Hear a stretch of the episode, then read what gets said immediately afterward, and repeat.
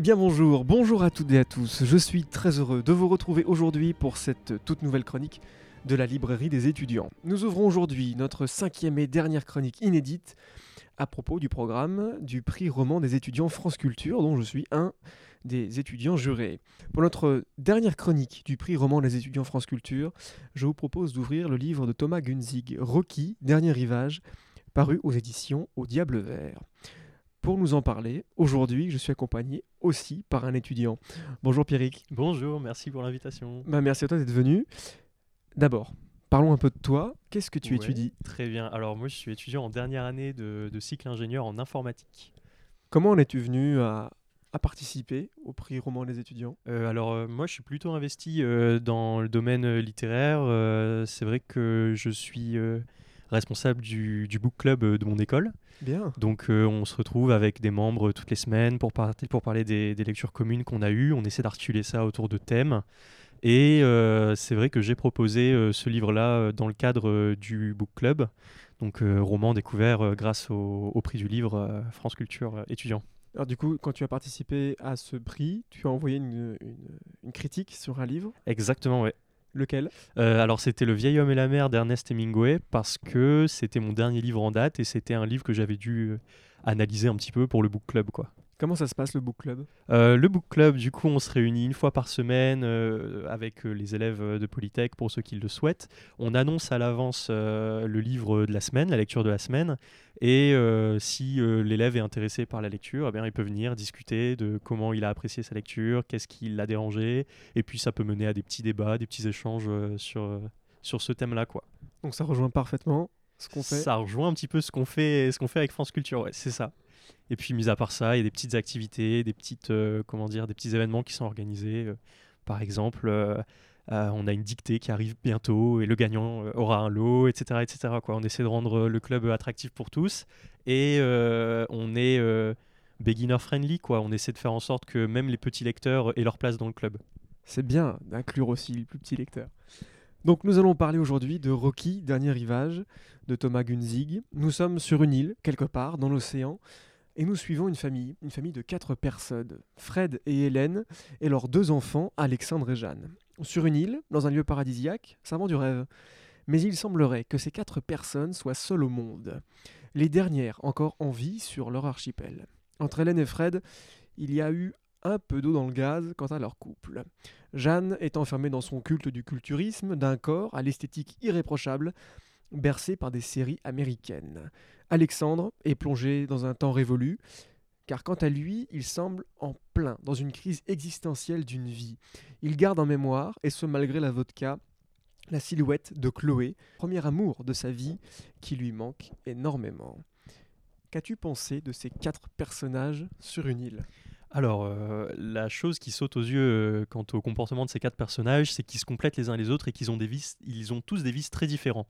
Euh, on peut prendre l'exemple d'Alexandre qui lui se réfugie dans l'alcool, comme tu as dit.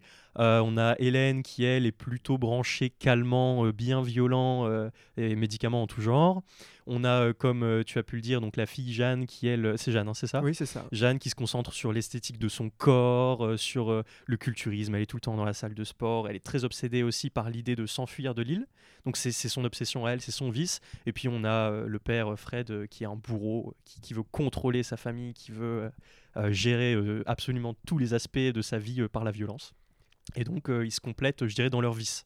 Alors justement, peut-être détaillons-les un peu, les uns après les autres. En Exactement. commençant par le père, Fred. Ouais. Assez étrange. assez étrange, un peu triste d'avoir subi euh, ce, ce déménagement, cet exil forcé, puisqu'il avait une bonne position, donc euh, on devine dans une grande entreprise. Il utilise beaucoup d'anglicisme et il a, il a cette sorte de, pouvoir au travail euh, qu'il perd au sein de sa famille. hein, euh, donc il, est, plutôt déçu, il n'arrive pas à avoir le contrôle sur sa famille comme il aurait pu avoir le contrôle sur son ancienne entreprise. Et c'est quelqu'un de très nostalgique quant à sa vie et quant à sa position sociale, position sociale qu'il a perdue, puisque à présent le total d'êtres humains sur Terre est très limité. Extrêmement limité parce qu'on ne sait même pas d'ailleurs s'il y a d'autres personnes. On ne sait pas encore, c'est le, le livre ne, ne- ne donne aucune information à ce sujet d'ailleurs. Et puis, alors moi, il y a un personnage quand même qui m'a assez glacé le sang au fur et à mesure que je le découvrais, c'est quand même Hélène, la mère, Oui, oui, oui. qui a quand même quelques problèmes. Alors Hélène, euh, Qui commence déjà par une rage de dents. Hélène commence par une rage de dents. Euh, j'ai essayé de trouver une signification à ça, j'ai essayé de trouver une, une- une utilité trouve narrative. pas. Je trouve pas. Je- Non. le- la, la rage de dents d'Hélène est un élément perturbateur assez anecdotique, mais qui va la mener euh, au final à prendre des calmants. Oui, et puis aussi d'une certaine manière à reprendre contact avec Fred. Aussi, oui, oui, puisqu'ils ne se parlent pas au tout début du roman. Ils sont, il y a une tension extrême qui existe entre deux, et puis elle est forcée euh, par la maladie de lui demander de l'aide pour lui arracher sa dent, euh, qui est le moment le plus intime qui- qu'ils aient partagé euh, sur les deux trois dernières années. Oui. Euh, c'est pour dire. Et puis après ça, donc elle découvre les antidouleurs, puis après les antidépresseurs, et ça va la, la mener dans un cycle infernal avec les médicaments. Et alors, j'ai un peu regardé quand même, parce qu'on a une discussion Discord avec les autres étudiants jurés, j'ai un peu regardé quand même les, les avis, les commentaires. Euh, beaucoup ont quand même été choqués euh, par les pulsions et les envies sexuelles d'Hélène. par les pulsions sexuelles d'Hélène qui en plus sont très spécifiques.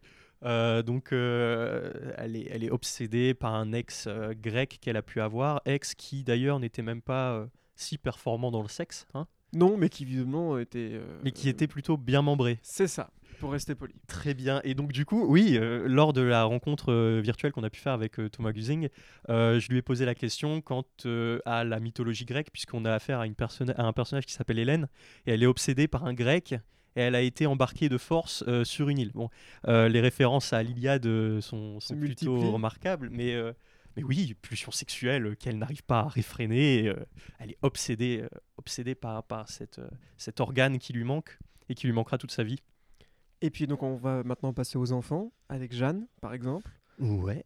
À fond dans le culturisme. Jeanne, à fond dans le culturisme, produit de l'américanisation, produit de l'Empire. euh, elle, appartient corps et âme à l'Empire américain. Et que l'on voit d'ailleurs quand euh, Thomas Gunzing nous raconte qu'elle euh, elle s'abreuve tout le temps de séries Exactement. diffusées même sur Netflix. Et je dirais même, en plus de s'abrutir de, de séries, elle s'abrutit des mêmes séries en boucle. Donc il y a une sorte de, de culture de, de ces, de ces séries euh, donc décrites euh, comme des séries bas de gamme, des séries euh, euh, mettant en scène des personnages odieux. Et elle se nourrit de ça. Et en plus de se nourrir de, ça, elle le, fait, elle le fait en boucle de manière presque religieuse. Et puis il nous reste enfin Alexandre, donc ce personnage un peu, un peu rêveur, un peu triste, enfin même très triste, de pas avoir la fille qu'il a connue et qu'il n'a plus, et le chagrin dans l'alcool. Est-ce que ce serait même, même pas une, une satire des étudiants que nous sommes Lorsque nous sommes amoureux et puis finalement quand euh, elle n'est pas là. probablement Alexandre. euh, donc encore une fois, un choix de, un choix de, de prénom assez intéressant. Alexandre, euh, un des plus grands empereurs de tous les temps, qui avait l'habitude de, de contempler la mer en pleurant puisqu'il n'y avait plus rien à conquérir autour de lui. Moi, l'image d'Alexandre, l'image que j'ai d'Alexandre, de ce personnage qui s'enivre et qui se met un petit peu à l'écart de sa famille, ça me fait beaucoup penser à Napoléon, à Sainte-Hélène, qui Oui. contemple la mer avec regret, avec euh, euh, cette sorte de nostalgie. Je dirais que euh, Alexandre, c'est un personnage qui a une nostalgie presque poétique. Et, et il, il aime, il aime être seul, il, fuit sa famille et, et rêve d'un retour, d'un retour aux choses plus simples, peut-être dans des plaisirs solitaires.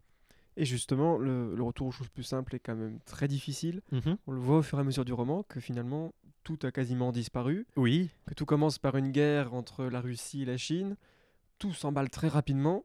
Et là, je me suis demandé si l'auteur s'était pas aussi inspiré de ce qui nous est arrivé il y a quelques années, alors avec la fuite d'un petit virus. il y a fort, il y a, je pense qu'il y a une très grosse inspiration du, du Covid, euh, c'est assez certain. Au-delà de ça, euh, ça peut renvoyer à la peste de Camus, c'est-à-dire Oui. que c'est très bien documenté et qu'on a peut-être au milieu du roman euh, 10 pages d'explications euh, assez précises. Presque, on dirait presque une simulation hein, qui- qu'il aurait lancé, qu'il aurait essayé de reproduire. Et puis peut-être ça peut être mis, euh, donc je sais pas si ça te parle, mais son père est, est professeur euh, et scientifique, je crois. Et donc je pense probablement que ce roman a pu naître de discussions endiablées euh, Ouais. avec son père. Ça ne m'étonnerait pas. C'est une question que j'ai pas eu l'occasion de lui poser. Peut-être qu'il nous répondra s'il nous écoute. Et il y a autre chose qui nous a, qui m'a marqué, qui peut-être t'a marqué également, et comme tous les autres étudiants jurés, c'est la grande description des marques. Oui, exactement. Il y a une profusion de marques et même de précision parfois dans les détails de description des actions, dans les façons de faire, comme une réflexion sur notre société propre, à l'heure où justement E4 sont sur une île et qu'il n'y a plus rien. Alors comme l'auteur a pu expliquer euh, comme piste de réflexion, c'est que euh, à chaque fois, donc euh, on on ne l'a pas précisé encore, mais chaque chapitre est articulé autour d'un personnage. Oui. Un petit peu de- comme ce qui peut se faire avec Game of Thrones, enfin le trône de fer pour, en termes de narration. Et donc, du coup, les, passages précis où on a ces, ces successions de marques, euh, euh, ce name dropping euh, constant, c'est dans les chapitres qui concernent du coup le père, qui concernent Fred, puisqu'en fait, lui, est, comme sa fille, un produit de l'américanisation. Il, pense en anglais. on a beaucoup d'anglicisme dans le texte. Il est content. Il, a ce sentiment de, possession. Il a besoin de posséder des objets et il est rassuré par la montre qu'il a au poignet. Il est rassuré par la voiture qui est au garage. Et je pense que cet écroulement de la civilisation qu'il a vécu euh, représente un manque pour lui. Un gros traumatisme. Puisqu'on, on- on- qu'est-ce qu'on possède dans un monde où nous sommes plus que quatre? Qu'est-ce que, qu'est-ce que l'on possède dans un monde où il n'y a plus de concurrence? Et donc oui, c'est ce name dropping là, ce, cet enchaînement de noms de marques, euh, etc. euh, c'est relatif à ce personnage euh, précis. À un moment donné, euh, ça m'a aussi fait sursauter d'ailleurs à la lecture, euh, c'est parfois le caractère un peu grossier du narrateur, pour ne pas dire l'auteur. Donc on a parlé donc de ce fameux virus qui renverse euh, la société, le Mhm. monde, euh, rebaptisé, je cite, fils de pute. Et puis après d'autres euh, énumérations de mots plus ou moins fleuris. Est-ce que toi, ta lecture, ça t'a gêné? Euh, pas spécialement, je dois l'avouer. si, si on est habitué à lire du, du moderne, je pense qu'il n'y a, pas de- y a pas de grand choc. Je... Est-ce que ce serait pas lié aussi au... à l'état d'esprit des personnages qui sont comprimés, sous tension constante Ah, surtout, Euh, On le voit surtout en plus avec Fred, On le voit avec Fred. qui explose quand même très rapidement. Et on le voit aussi avec un autre personnage qui est le, le sorte de- d'homme à tout faire de, de, de l'île. Oui. On n'a pas encore parlé de lui, mais sur l'île, il y a aussi un deuxième couple, euh, donc euh, je dirais de Sud-Américains. Oui, oui, oui, oui. C'est ça, dire, des. Sud-Américains euh, donc, euh, qui sont là pour réaliser toutes les tâches euh, que le- la, la famille riche ne veut pas effectuer. Et donc, le- les moments où on a le plus de, de- de noms d'oiseaux, c'est lorsqu'il y a des rixtes, entre, des rixtes entre le père et ce personnage-là. Euh, moi, j'ai aimé, euh, si tu veux en parler, t'en le- l'absence de résumé, en fait. Moi, c'est quelque chose qui m'a qui m'a marqué. Je me souviens quand... euh, donc quand on a eu euh, ces cinq livres à choisir euh, parmi le roman étudiant, je me suis dit mais car- par lequel je vais commencer? Et euh, j'avais déjà eu quelques retours sur Radio Tanger, donc je me le suis Oui. réservé pour, pour la fin, je dirais. Mhm. Je me suis dit bon, il a eu bonne presse, il doit être sympa à lire. Et en fait, j'ai commencé par celui dont je ne savais vraiment rien, c'était Rocky, puisque le, le résumé est une citation du- d'une phrase quoi. Et alors justement, le personnage de Rocky, Le personnage de Rocky, mais en fait, plus loin que le personnage de Rocky, c'est le film de Rocky qui nous intéresse Eh oui. dans ce roman, puisque le titre prend, prend tout son sens au bout de, je dirais, la moitié du roman. Euh, moment fatidique où, malheureusement, le, le- euh, il y a une panne dans les serveurs euh, privés euh, de la famille, et donc du coup, ils perdent accès à absolument tous les médias qu'ils consommaient. Donc c'est un, c'est un, un événement terrifiant pour Jeanne. Elle ne pourra plus jamais re- retrouver ses, ses personnages dégueulasses de ces séries TV américaines. Mais le seul produit culturel qu'il leur reste, c'est Rocky, le premier film Rocky. Et donc, du coup, c'est le seul lien. Ro- Rocky Dernier Rivage, c'est un nom très bien choisi, puisque Rocky, ce film, représente le, dernier lien qui existe entre ces personnages-là. Mhm.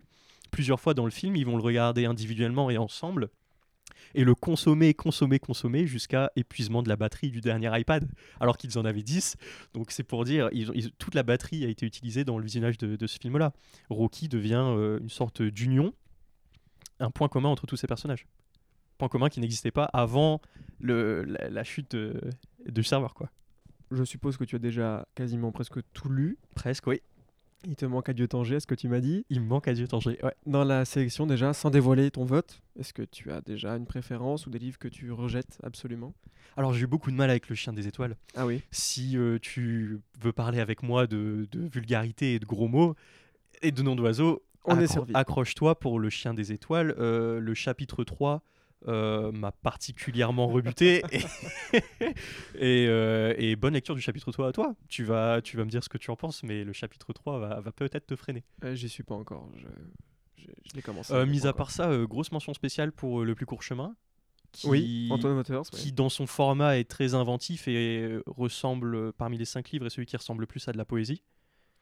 Oui, moi je l'ai presque. Enfin, je voulais même le comparer au. Parce qu'on a un cours de moraliste sur les moralistes euh, cette année en lettres. Et justement, l'écriture fragmentaire, en fait, il projette quelque chose sur un fragment. Ouais. Donc ça m'a beaucoup fait penser à ça. Et euh, je réinvite les auditeurs, une fois de plus, à réécouter l'entretien que j'avais fait avec Antoine Waters à la fin du mois de septembre. Moi, ça m'a fait presque penser à, tu sais, euh, c'est presque comme Pushkin, tu vois, qui Oui. raconte des histoires courtes en 2-3 pages, des histoires où euh, l'action n'est pas forcément euh, extrême, il- on n'a pas des grands retournements de situation, mais juste on décrit une situation comme elle est. Il y a un- une petite notion de nostalgie qu'on retrouve moins chez Pushkin. Ah, Là, ce sont surtout des souvenirs chez Waters. Exactement, c'est des souvenirs et, et c'est articulé sous des histoires très courtes qui tiennent des fois en une dizaine de lignes. Et, euh, et voilà, on s'approche plus de la poésie que du roman.